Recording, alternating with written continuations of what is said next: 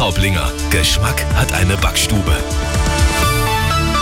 Grüß Gott, es ist 10 Uhr, die Nachrichten mit Chantal Martin. Zuerst das Wichtigste aus München und der Region. Hoher Besuch bei uns in München heute. Kanzler Scholz ist in der Stadt. Am Rande der internationalen Handwerksmesse in Riem trifft er sich zum Spitzengespräch mit der deutschen Wirtschaft.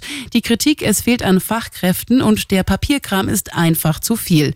Die Ergebnisse will Scholz dann gegen Mittag vorstellen. Großaufgebot in Niedersachsen. Da hat ein Mann vier Menschen erschossen, darunter wohl auch ein Kind. Das berichtet die Bild. Arabella München Reporterin Tanja Wagner. Laut Polizei soll es sich um eine Familienangelegenheit handeln. Die Lage vor Ort ist auch nach der Festnahme angespannt. Polizisten mit Schutzhelm und Maschinenpistolen bewachen die Gegend. Auch wurden die beiden Tatorte weiträumig abgesperrt. Der Täter soll nach Bildinformationen ein Bundeswehrsoldat sein. Auch läuft dem Bericht zufolge noch ein Polizeieinsatz in der von Düring-Kaserne in Rothenburg. Die Fahnder vermuten wohl Munition und Sprengmittel im Fahrzeug des Täters. Mit dem Start in den März kommen auch mehrere Veränderungen auf uns zu. So bekommen zum Beispiel viele Beschäftigte im öffentlichen Dienst mehr Geld. Darauf hatten sich Arbeitgeber und Gewerkschaften im vergangenen Jahr geeinigt. Einige Rentnerinnen und Rentner bekommen dagegen weniger aufs Konto überwiesen.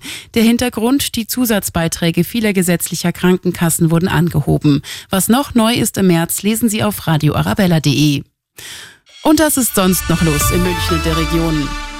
Baumängel und explodierende Kosten. Das geplante Dachauer Hallenbad verzögert sich weiter. Das ist jetzt bei der jüngsten Werk Werksausschusssitzung klar geworden.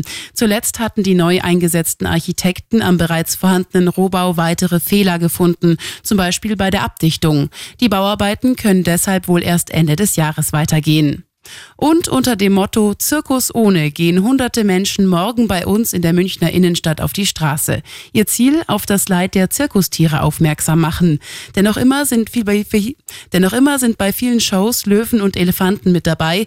Die Großdemo startet morgen um 12 Uhr am Stachus. Immer gut informiert und mehr Nachrichten für München und die Region wieder um 11. Und jetzt der zuverlässige Verkehrsservice mit Sandra Lehmann.